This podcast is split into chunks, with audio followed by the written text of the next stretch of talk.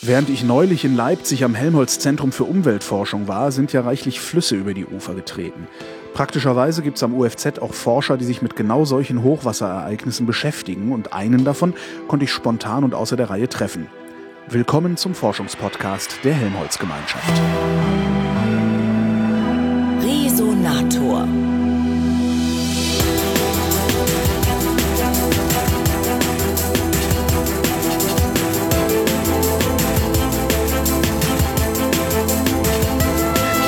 Ich rede mit Christian Kulicke.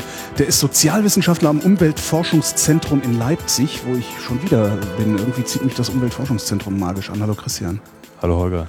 Was genau forschst du hier? Du bist Sozialwissenschaftler. Ich bin ja immer noch ein bisschen fasziniert davon, dass Sozialwissenschaftler auf einmal bei den Grundlagenforschern angekommen sind. Ja, nicht nur Grundlagenforschung, sondern auch in einem mehr oder weniger naturwissenschaftlich dominierten Zentrum. Ja.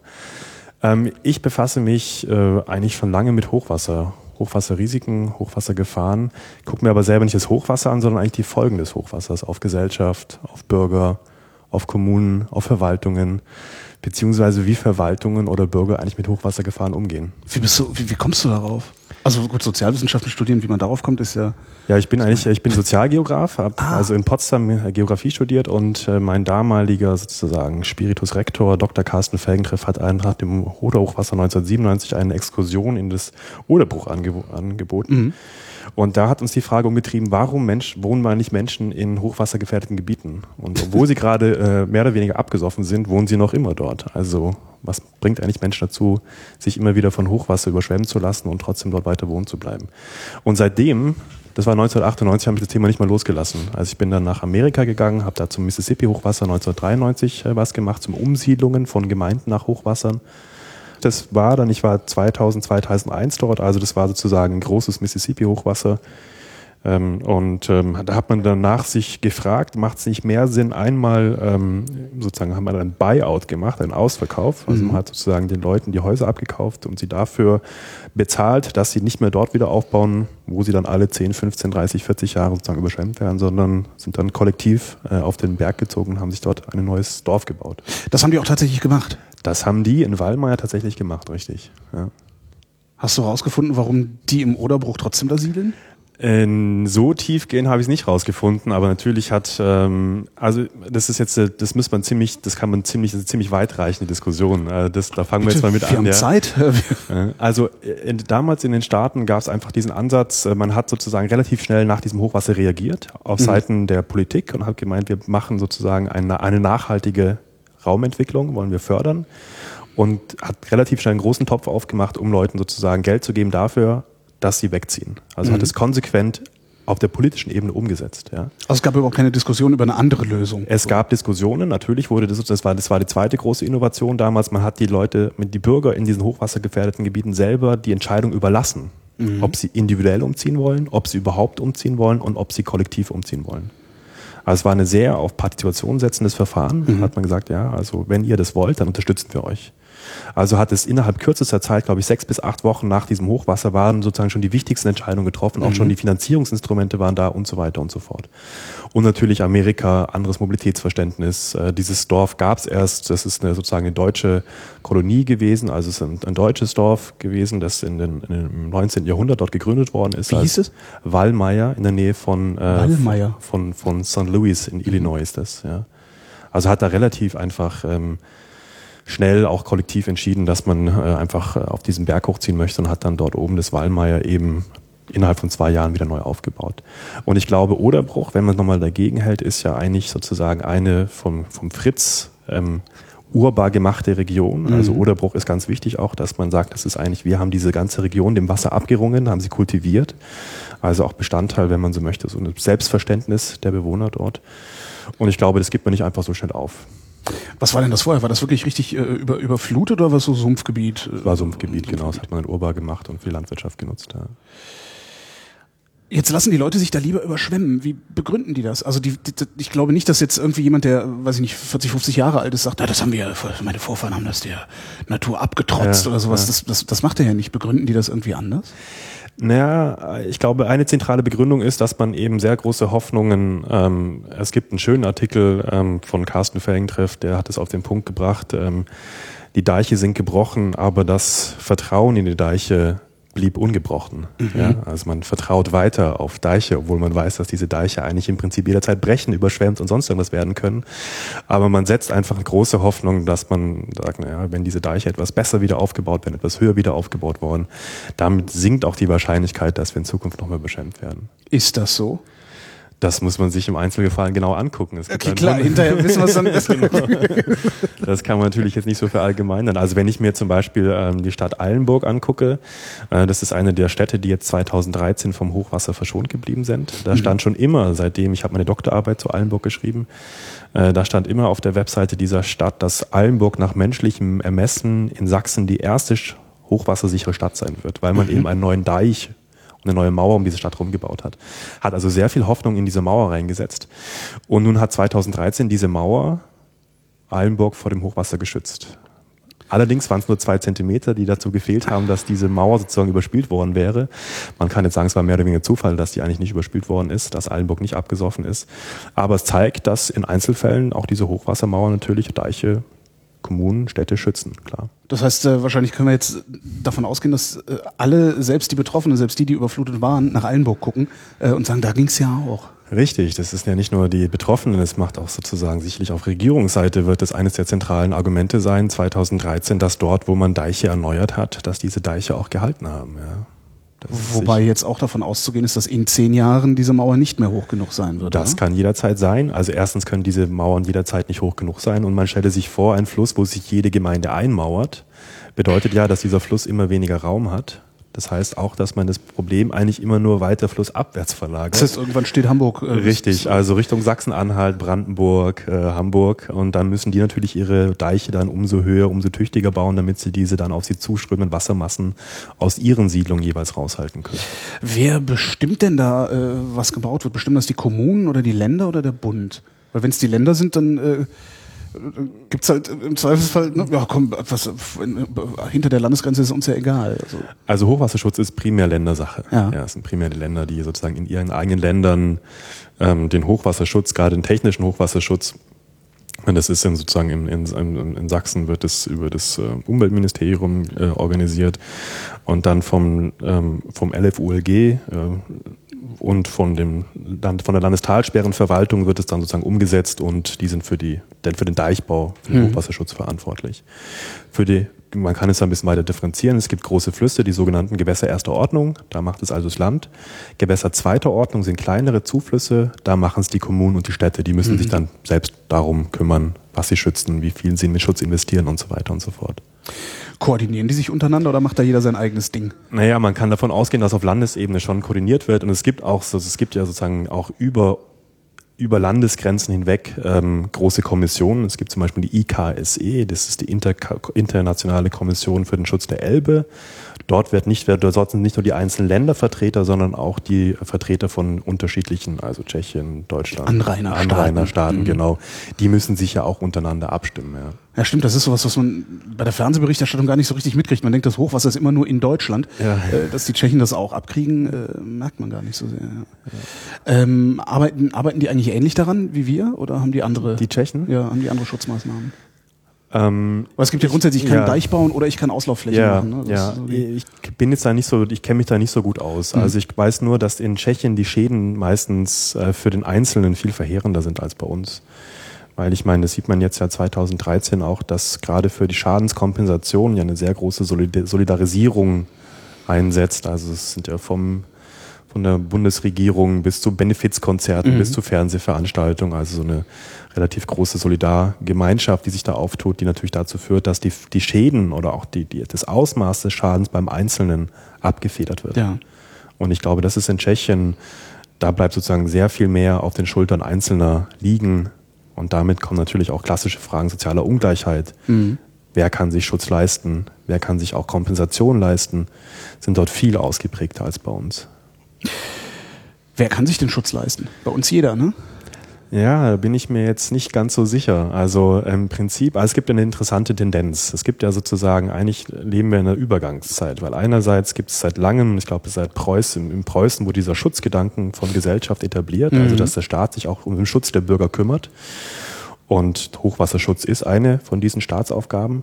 Gleichzeitig gibt es ja eine unterschwellige Gegenbewegung, dass sozusagen zunehmend auch private Akteure, Eigentümer oder Unternehmen verantwortlich gemacht werden, sich selber um den Hochwasserschutz auf ihrer Hausebene zum Beispiel zu kümmern.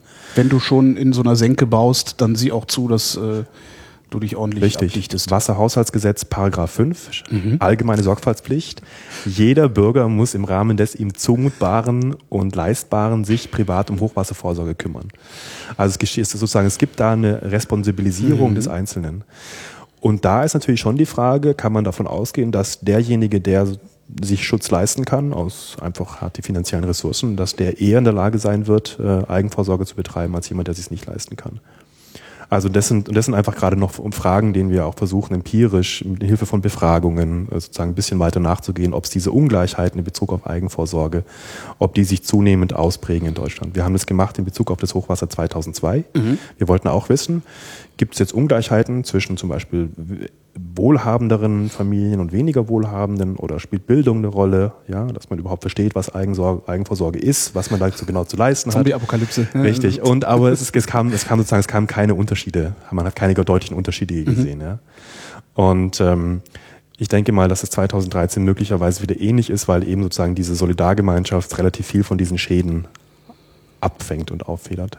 Ja, ist schon erstaunlich. Also das, äh, obwohl obwohl es ja immer heißt, wir, wir würden so vereinzeln irgendwie, ist Ja. äh, in, in, in solchen Momenten äh, ja, fahren auf einmal Leute zum Deiche schippen und sowas, von denen man nie gedacht hätte, dass sie jemals ihre Stadt verlassen. Das ist wirklich faszinierend. Rechnet ihr mit sowas?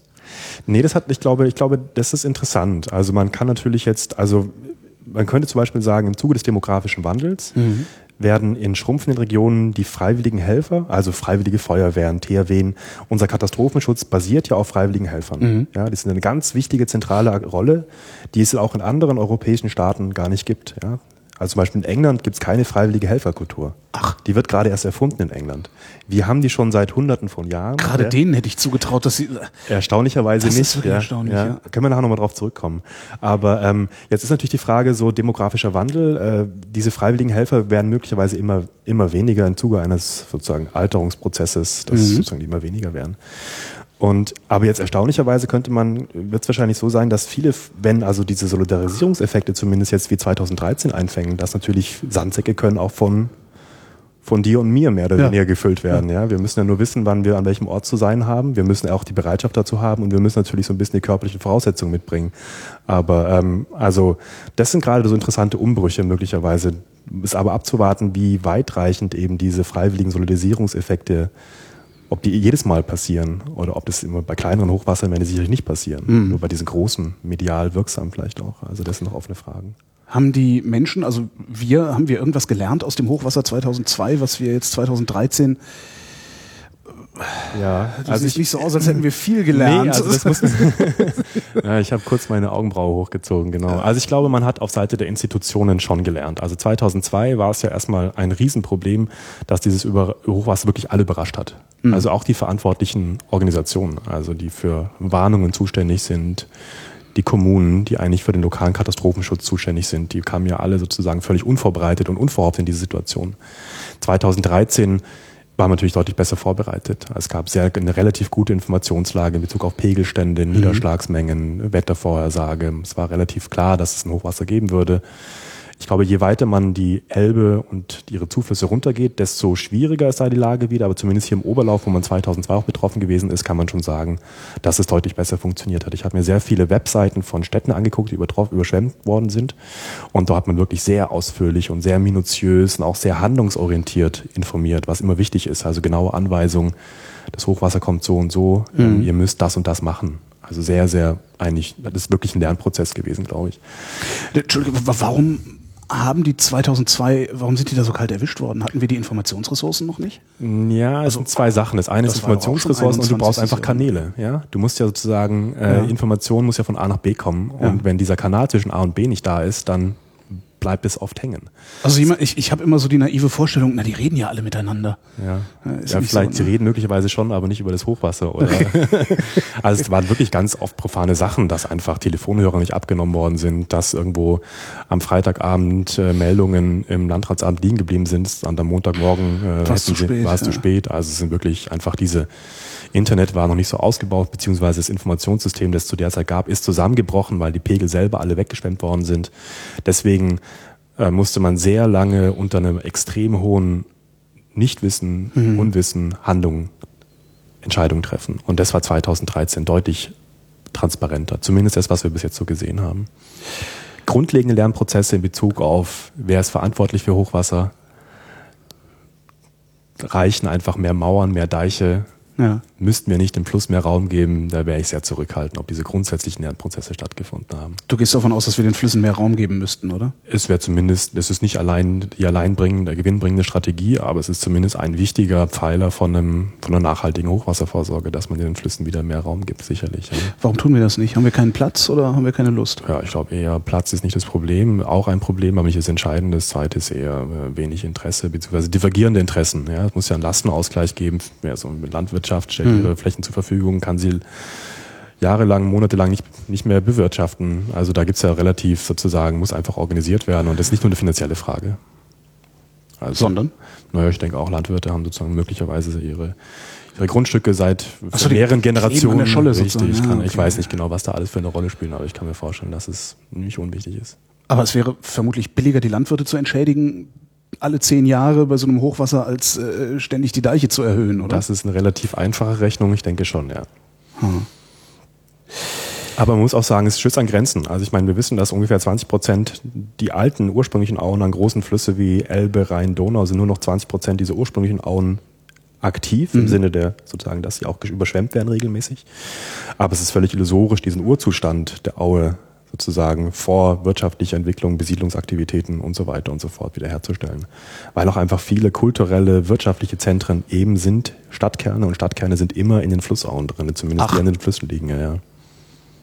Also Entwicklung, äh, Urbanisierung und Flüsse sind immer sozusagen Hand in Hand gegangen und deswegen kann man, wird man das auch in Zukunft nicht einfach sozusagen wieder ein Back to Nature. Ja, naja, dann, dann wäre der Fluss ja auch nicht mehr schiffbar wahrscheinlich. Richtig. Ja, das, ja. das wollen wir ja eigentlich ja, auch. Genau. Oder man hätten überall Mücken. Also es gibt ja auch, ich meine, stimmt.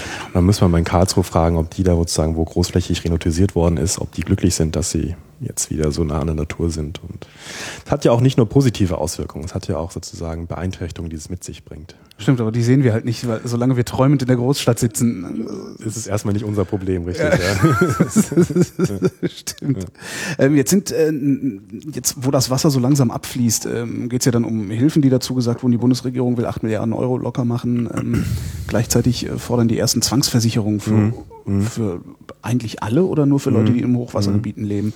Hast du das verstanden? Also das, das fordern wir selber auch. Ähm, mhm. Oute ich mich gleich. Es ist keine Zwangsversicherung. Es ist eine Versicherungspflicht. Und zwar ist es mhm. eigentlich relativ einfach zu erklären. Das wird zum Beispiel in Frankreich praktiziert. Du hast ja äh, für, für die Versicherungen sind Hochwasser, also je, je höher die Wahrscheinlichkeit ist, dass ein Gebäude von einem Hochwasser überschwemmt wird, desto höher ist die Versicherungsprämie, die man zahlt. Klar. Ja? Und es gibt Gebiete, die gar nicht versichert werden. Mhm. Das betrifft ungefähr ein Prozent aller Haushalte.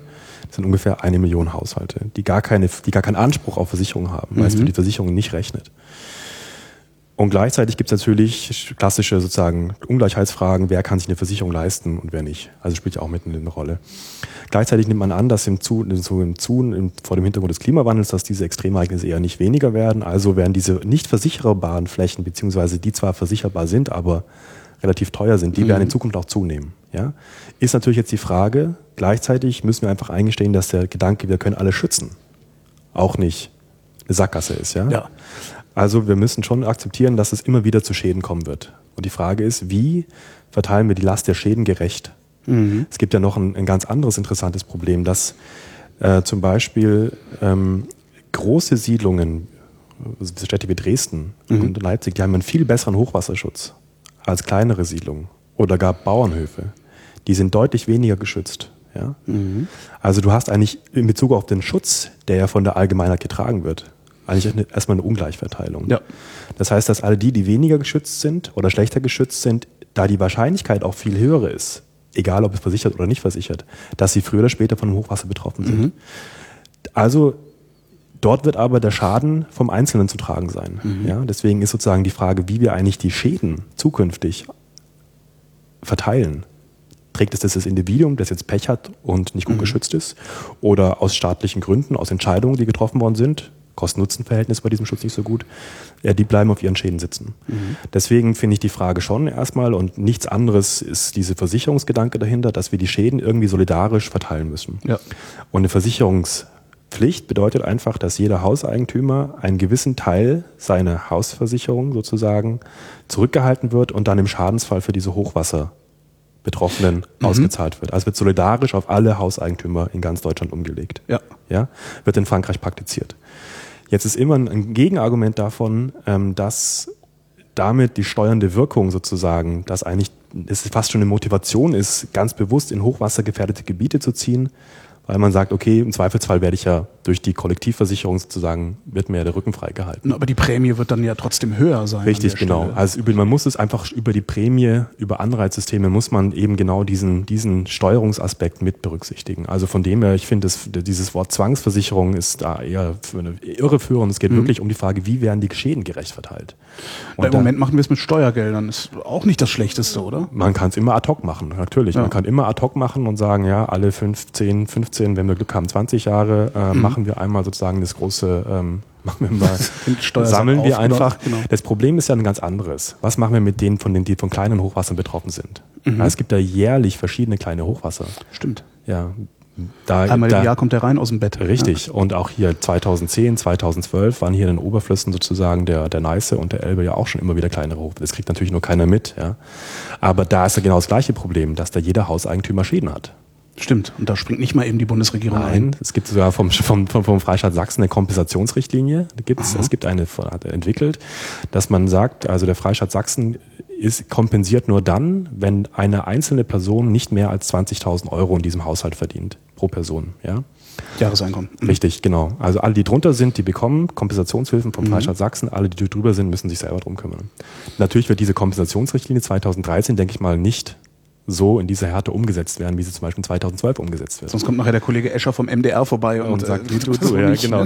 Also man sieht schon, deswegen, es gibt, also es ist alles ziemlich viel ad hoc und wenn man sich das genauer anguckt, ist dann ziemlich viele Ungerechtigkeiten mit dabei. Ja? ja. Und da, ähm, das wird natürlich alles nicht groß thematisiert jetzt gerade in den Medien, was jetzt eigentlich, es geht ja immer um die Frage irgendwie, die Landwirte sind schuld, weil sie nicht schnell genug entscheiden oder die Bürgerinitiativen, die ganzen Querulanten, die unseren Hochwasserschutz sozusagen verhindern. Wegen der Kröten. Richtig, genau, ja. Das sind ja alles äh, relativ starke Simplifikationen. Die grundlegende Sache ist, dass sich eigentlich in unserem System, also das Wasserhaushaltsgesetz fordert Eigenvorsorge. Ähm, der Staat schützt manche Bereiche besser als andere mhm. und schützt sie auch schneller als andere. Und gleichzeitig sozusagen gibt es eigentlich eine existierende Kompensationsrichtlinie, die aber bei diesen medialen Großereignissen ausgehebelt wird, dass es eigentlich relativ viele Ungleichheiten und Ungerechtigkeiten gibt. Und mhm. ich glaube, da würde sozusagen so eine Vereinheitlichung des Prozederes erstmal überhaupt eine gesellschaftliche Diskussion auslösen. Was wollen wir eigentlich für einen Schutz? Was können wir uns leisten? Was macht der Einzelne? Was macht das Kollektiv? Mhm. Wären die Versicherungen denn da überhaupt sinnvoll dazu zu bewegen? Weil Versicherung, also das, das ist ja jetzt nicht so, dass Versicherungen jetzt besondere Menschenfreunde wären oder sowas und äh, äh Lust darauf hätten zu zahlen. Oder wie würde man das regeln? Über also, einen privaten Versicherungsmarkt oder würde man einfach sagen, wir nee, gründen jetzt eine äh, also genau, privat, privat kann man es ja nicht organisieren, weil sozusagen also eine private Versicherung ja eben dann dort, wo die Wahrscheinlichkeiten hoch sind, dass man überschwemmt wird, gar nichts anbieten oder nur zu sehr hohen Prämien. Äh, bis in Baden-Württemberg gab es diese allgemeine sozusagen Versicherungspflicht, gab es mhm. bis 1993. Das hat man dann sozusagen im Zuge auch dieser dieser damals vorherrschenden, nun auch zudem fragwürdigen Ideologie, der Markt regelt schon alles, ja, wir als Staat können uns auch bestimmten Bereichen zurückziehen, hat man also diese Versicherungspflicht in Baden-Württemberg abgeschafft. Mhm. Und jetzt gibt es eigentlich, es gab 2002 schon diese Diskussion, ja, die wurde dann 2004 in irgendeinem Hinterzimmer im Ministerium sozusagen wurde die wieder abgestellt. Es gibt es ja auch in Bezug auf die Klimaanpassung, diese mhm. Diskussion auch, Versicherungspflicht, also die wabert immer so etwas im Hintergrund. Und äh, natürlich müsste man das, gibt da keine sozusagen, man könnte es nicht privatwirtschaftlich organisieren, man müsste natürlich da auch sozusagen staatliche Regelungen in Bezug auf Verfahrensweisen und so weiter und so fort. Würden wir denn eine staatliche Versicherung gründen irgendwie oder eine öffentlich-rechtliche Versicherung gründen oder würden wir die bestehenden Versicherungen per Gesetz zwingen? Also da müssten Sie jetzt nochmal zur Ausgestaltung, da würde ich nochmal äh, noch mal ein Gespräch mit unseren Ökonomen empfehlen, äh, wie man das genau äh, ausgestaltet. Da fehlt mir einfach wirklich äh, der Hintergrund, um das jetzt hier en Detail ausführen zu können. Aber es wäre sicherlich, also ich meine, Krankenversicherung ist ja auch ein Mhm. Beispiel, wo ja jeder ein Anrecht hat auf eine Versicherung. Also man sieht ja, Ja. dass es auch funktioniert Dass es funktioniert, ja. ja. Was für Fehler werden klassischerweise bei solchen Hochwasserereignissen gemacht? Sind das immer dieselben oder variieren die auch von Jahr zu Jahr oder von Ereignis zu Ereignis? Ja, ich glaube, die variieren von Ereignis zu Ereignis, weil natürlich diese Frage ähm, 2013 hatte man, also sieht man hier auch äh, so 2000, das letzte Hochwasser war elf Jahre gerade her. Also die meisten Leute, die auch in entscheidenden Positionen standen, wussten eigentlich ziemlich genau, was auf sie zukommen würde. Hat eine gewisse Routine, auch wenn sich wirklich paradox anhört, aber eine gewisse Routine einfach auch im Umgang mit Hochwassergefahren entwickelt. Man hat es zum Beispiel jetzt in Grimma ganz schön gesehen. Da waren wir teilweise vor Ort mit helfen beim, beim Saubermachen und beim, beim äh, einfach vor Ort helfen, dass diese ganze, diese, diese ganze Organisation, wie organisiert man eigentlich ähm, Hilfe? Wer bekommt wann zu, was zu essen? Ja? Alle, ja, alle stehen rum und wollen irgendwas tun und Richtig, keiner ja, macht eine ja. Ansage. Ne? Ja. Und das war einfach gut organisiert. Also das war einfach schon, man hatte eine gewisse Routine. Aber natürlich sozusagen, es gibt halt so grundlegende Fehler, wenn man sie möchte, dass man einfach ähm, denkt, dass man mit Schutz tatsächlich schützen könnte. Also dieses Schutzversprechen, dass das nicht zurückgenommen wird und gesagt, naja, wir können euch eigentlich als Staat gar nicht mehr schützen. Also es gibt das ganze Gegenteil davon. Ich sage nicht, dass es besser ist. Man sieht nur, dass es auch anders gemacht werden kann, dass in England äh, der Staat in jedem Dokument äh, sozusagen alle Ministerien, alle offiziellen Leitlinien sagen ganz klar als Präambel mehr oder weniger, dass es kein Recht auf Schutz gibt. Wird also ganz klar hingeschrieben. Was jetzt auch nicht besonders gut ist, weil in, in England nicht genau das passiert, dass eigentlich sozusagen der Staat komplett sich aus der Verantwortung stiehlt und versucht sozusagen möglichst viel an die Kommune und die Bürger abzugeben. Verrottet irgendwann alles. Richtig, ja. Also das ist, das ist auch das, das wirklich das krasse Gegenbeispiel. Äh, aber ich glaube sozusagen auch gerade, wenn man jetzt sich wieder das, die ganze, die ganze Argumentation auch, sei es jetzt sozusagen in Sachsen, in Bayern, in Sachsen-Anhalt, äh, wir müssen einfach nur die ganzen Planfeststellungsverfahren optimieren, dann können wir den Schutz wieder optimieren, also indem dafür einfach Bürgerbeteiligung zurückfahren und die Verfahren beschleunigen, dass uns das zukünftig helfen wird, um die Schäden zu reduzieren. Das ist also eine Simplifikation, die ich durchaus als fehlerhaft äh, bezeichnen würde. Ja. Wir könnten aber doch trotzdem so hohe Mauern bauen wie nur möglich. Ja, klar. Reine Kosten-Nutzen, Kostenfrage. Ja. Äh, Und natürlich eine ästhetische Frage. Ja klar, gut, dann könnten wir es mit dem Weltkulturerbe halt. Äh, äh, Äh, könnte in manchen Bereichen eng werden. Ja. also ich meine, die Holländer, ich meine, die. Holländer haben das ja auch geschafft. Also sie haben ja auch einfach sozusagen ordentlich. Äh, ja. ja, aber die Holländer, die machen auch nichts anderes. ja, genau. Man muss sich schon überlegen, in was für eine Landschaft man auch leben Ja. möchte. Und das sind einfach ziemlich grundlegende Fragen, die damit verbunden sind. Was wird jetzt passieren, nachdem das Wasser abgeflossen ist? Mhm. Also ich glaube, dass es für viele einfach, die betroffen sind, wirklich schwierig ist. Also wirklich jetzt, die müssen ja alles wieder das sauber machen und die Frage auf, baue ich wieder alles auf, tue ich mir, mute ich mir das nochmal zu. Ich glaube, das ist erstmal die, eine wirklich auf der, auf der, auf, auf der, es ist eine wirklich eine wichtige und eine weitreichende Überlegung, Entscheidung. Wie, was lerne ich als Person aus diesem Ja. Ereignis? Habe ich die Kraft, einfach nochmal wirklich hier wieder alles aufzubauen? Ähm, auf politischer Ebene, wie gesagt, ich glaube, es wird im Einzelfall abzuwarten sein, was dort äh, auch die, die Kommunen für sich entscheiden. Sind sie zukünftig hochwassersicher? Müssen sie was ändern? Also das finde ich interessant, auch das sich anzugucken. Muss man vielleicht doch mehr, weniger auf den technischen Hochwasserschutz setzen? Ich glaube auch mehr Raum für Flüsse. Das war ja 2002 schon ein großes Argument. Wenn man sich das Fünf-Punkte-Plan der, der Bundesregierung damals anguckt, das 2002 kurz nach dem Hochwasser äh, veröffentlicht worden ist, da stand eigentlich alles Wichtige schon drin. Man hat es noch nicht umgesetzt. Ja? Ah, also ich habe es noch nicht mal gemerkt, dass es das gab. Also, naja, also man hat es schon, man hat es auch, ich denke, man hat es auch zu gewissen Teilen ernst genommen, aber einfach an der Umsetzung, Implementation hat es gefehlt. Aber ich, äh, ob sich jetzt grundlegend in Bezug auf Hochwasser, Hochwasservorsorge was ändert, ähm, das wäre ich eher sehr zurückhaltend. ist das der frustrierende Teil deines Jobs? Nee, Ist ja nicht frustrierend. Also Nö. nur weil, man, nee, es ist ja nicht erstmal. Also ich meine, du, du stehst daneben und denkst dir, mach doch mal anders und Ja. zack, ist es wieder in die Hose gegangen. Also, Ja, ich glaube nicht, dass man unbedingt in die Wissenschaft gehen sollte, wenn man mm, so richtig so ein Weltverbesserer ist, der Aha. sozusagen jetzt so richtig diesem Optimierungsgedanke, äh, also ich als Wissenschaftler weiß genau, was richtig ist und ich muss einfach nur äh, die ganzen Ungläubigen, und genau, und dann, äh, dann gehen, wird ja. es schon alles besser werden. Ich glaube nicht, dass das sozusagen, also das war persönlich bei mir nicht der primäre Grund, warum ich äh, Wissenschaftler werden wollte. Was war denn der primäre Grund? Naja, es war schon eher dieses Verstehen, Beobachten, was sind Gründe, die man beim ersten Mal sozusagen, oder tiefer liegende Gründe, die man beim ersten oberflächlichen Beobachten nicht sofort sieht, wo man sich einfach mit einer Materie auch länger, intensiver befassen muss. Das war eigentlich schon stärkere Gründe als jetzt, ich möchte, dass um sozusagen die Hochwasservorsorge in Deutschland eine bessere wird. Ja. Würdest du in so einem äh, überschwemmungsgefährdeten Gebiet bauen oder siedeln? Äh, die Frage habe ich mir auch schon gestellt. Und ich Weil es ist da- ja hübsch ja, da. ja, ja. Ist jetzt nicht so, dass das irgendwie. Ähm, Also- ich habe da noch keine Antwort drauf gefunden, muss ich echt sagen. Also da bin ich selber ähm, hin und her gerissen. Ich weiß es nicht. Ähm, kann ich jetzt nicht sagen, nein, ich würde auf keinen Fall bauen. Ich kann genauso gut sagen, wenig sagen, ja, würde ich auf jeden Fall nicht bauen. Also äh, Wenn du da bauen würdest, Ja. wie würdest du bauen? Also was ich auf jeden Fall, glaube ich, Pfahlbauten. ja, so, ich glaube, ich würde auf jeden Fall mir Gedanken machen, ähm, ist es wirklich sinnvoll, dass ich meine kompletten Computer, äh, meine Stereoanlage und meine Spülmaschine ins erste, sozusagen ins, in, in das Erdgeschoss reinmache, äh, dass wenn das Wasser mal durchrauschen würde, dass ich das gar nicht rausbauen könnte. Ich glaube, über so eine angepasste Bauweise, ich, da würde ich mich zumindest über informieren und würde dann schon Kosten nutzen, mir überlegen, was ist der mögliche Ja. Mehrkosten, die damit verbunden ist. Küche Wie wahrscheinlich ist es ja. richtig, genau, ja. Also ich Obwohl ist die Frage, ob das reicht. Ne? Wie, wie weit steigt das Wasser? Also wie hoch waren wir dieses Mal?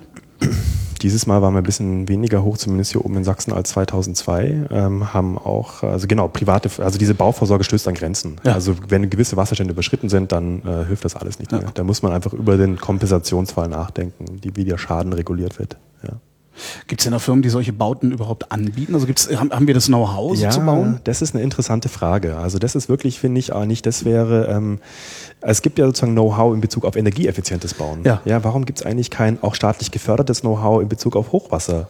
Angepasstes Bauen, ja. Also man Weil könnte, Hochwasser immer nur ganz wenige Leute äh, gleichzeitig betrifft. Äh, Das ist aber das, das sieht halt super aus im Fernsehen. Irgendwie, boah, krass, alles, oh, guck dir die armen Menschen an.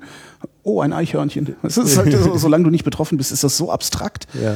Und, und gerade bei so einem Wetter, wenn ich Ja. mir überlege, ich saß halt, ich wohne halt in Berlin und ich sitze da rum beim schönsten Wetter, trinke einen Weißwein auf dem Balkon und höre im Radio, dass da ganze Städte komplett überflutet sind. Also, Also das zeigt mir, das war für mich der Lernprozess in Wallmeier. Das war genau der, dass man in dem Augenblick, da gab es dieses Zeitfenster, das wurde konsequent und schnell genutzt und man könnte jetzt genauso gut äh, überlegen, jetzt wo so die Erfahrung da ist, die Betroffenheit da ist und auch der Wiederaufbau gewährleistet werden muss. Warum hat man jetzt nicht die ganzen Experten, die sich für Hochwasser angepasste Bauweise, die müssten jetzt eigentlich alle vor Ort sein und beraten. Ich weiß nicht, inwiefern es getan wird. Also ob es von Seiten der Handwerkskammern jetzt, ob die da einfach äh, Expertise haben. Ich würde eher sagen, wahrscheinlich nicht. Also Nö. no- normalerweise wird einfach gesagt, so schnell wie möglich wieder weiß streichen und äh, hoffen, dass es ja, noch eine schöne Hochwassermarke hinpinseln. genau und, dann äh, hoffen, dass die nächsten 30 Jahre wieder Ruhe ist. Ich glaube aber über diese Zunahme dieser Ereignisse wird natürlich genau diese Frage Warum jetzt schon wieder? Ja, also man diese, dieses, die, auch die Argumentation, auf diese, die auf Einmaligkeit hinausläuft, die funktioniert ja nicht mehr. Also 2002 konnte man noch sagen, Jahrhundertereignis. 2013 schon wieder. Jetzt ja. amüsieren wir uns schon darüber, dass es schon wieder ein Jahrhundertereignis ist. ne? Was ja auch zeigt, also dass wenn diese Ereignisse auch in dieser Größe regelmäßiger werden, dann muss man sich ja schon, man kann es ja nicht immer nur über diese Solidarisierungseffekte mal kurz 8 Milliarden Euro zusammenkratzen. Äh, darüber Ja. kann man das ja zukünftig nicht einfach nur alles handhaben. Ja? Und genau da sind solche ganz kleinteiligen Sachen. Warum wird Bauvorsorge nicht staatlich gefördert? Warum gibt es keine KfW-Programme für Bauvorsorge? Warum gibt es da kein sozusagen kein, eine fachlich, äh, fachliche Richtlinie, was genau eigentlich wie so ein Haus resaniert werden müsste, damit in Zukunft die Schäden geringer werden. Ist, glaube ich, nur eine Frage, sozusagen eine Entscheidungsfrage, erstmal keine Fachfrage. Hm. Sind das äh, Fragen, die ihr hier aus dem Institut heraus der Politik beantwortet, ohne dass die Politik danach gefragt hat? Also hast du schon mal im Ministerium angerufen und gesagt, sag mal, habt ihr so eine alle? Warum gibt es denn keine Bauvorsorgeförderung? Nee, das gibt's ja, also ich meine, es ist ja eine Wissenschaft, das sind ja keine, keine Neuheiten, die ich jetzt hier erzähle. Also das ist ja Für sozusagen. ne? Ja, richtig, genau. also in der Wissenschaft bekommt man da keinen, sozusagen keinen Innovationspreis für diese Aussage. Ähm, von dem her ist es, es ist bekannt, ja. Es ist bekannt, es ist auch ganz, ganz, es ist be bekannt auch was, wie man Bauvorsorge tatsächlich auch praktisch umsetzt. Das sind alles keine Geheimnisse. Äh, Warum es äh, diese Nachfrage nicht gibt, äh, das kann ich jetzt so nicht beantworten. Aber verwunderlich ist es erstmal schon. Ich glaube, dass der Leidensdruck vielleicht noch nicht groß genug gewesen ist. Wenn der zunimmt, ich glaube, dann wird es auch sich möglicherweise auf der Ebene auch ändern. Ist davon auszugehen, dass die Solidarität ähm, abnimmt, je häufiger solche Ereignisse eintreten? Habt ihr da irgendwelche? Das wäre, könnt ihr nur die Vergangenheit jetzt, müsste ich jetzt ne? spekulieren. Also das, das wäre wär eine spekulative Antwort. Man könnte es vermuten, mhm. also dass sie natürlich Gewöhnungseffekte einsetzen. Ich glaube, die privaten Spendenrückläufe sind diesmal schon deutlich geringer als 2002. Mhm. Also das zeigt schon eine gewisse Richtung. Natürlich hat man jetzt wieder politisch eine ähnliche Konstellation wie 2002. Es ist Wahlkampf in Bayern und auf Bundesebene und da wird kein Politiker. Es ist auch eine sozusagen, es ist ja auch eine, eine, eine, eine, es gibt ja auch keinen sozusagen, der dieses, diese Kompensationsleistung, die staatlich in Frage stellen würde. Das wäre ja auch, das wäre politischer Selbstmord mehr oder mhm. weniger. Also deswegen gibt es auch sozusagen eine, eine große, relativ homogene Stimmung in diese Richtung. Und aber es bleibt abzuwarten, was passiert, wenn es regelmäßiger passiert, ob das einfach wieder so reproduzierbar ist. Stellst du die Kompensationsleistung eigentlich in Frage? Weil nee, du ja auch sagst, ich bin für eine Versicherungspflicht. Ähm, ich stelle sie nicht in Frage. Ich glaube einfach nur, dass es, ähm, dass es einfach äh, die kleineren Ereignisse, aber denen kenne ich mich auch gut aus. Und mhm. ich sehe, dass die eben da wird, da stellen, da wird sich, da stellen sich Politiker wirklich auf Marktplätze und sagen, ihr müsst euch selber drum kümmern. Ja. Wenn ihr dort wohnen wollt, dann müsst ihr mit den, mit den Konsequenzen leben. Und das macht 2013 keiner. Ja. Und das ist erstmal nur für mich erstmal, weil der Schaden für den Einzelnen ist ja genauso groß wie jetzt, ja. nur dass es halt viel mehr sind. Und das ist einfach, das ist so eine Gerechtigkeitsfrage, eine Gerechtigkeitslücke, wenn man so möchte, die ich erstmal bemerkenswert finde. Empört dich das oder kannst du das wegstecken? Also persönlich kann ich das wegstecken, es empört mich aber gleichzeitig schon.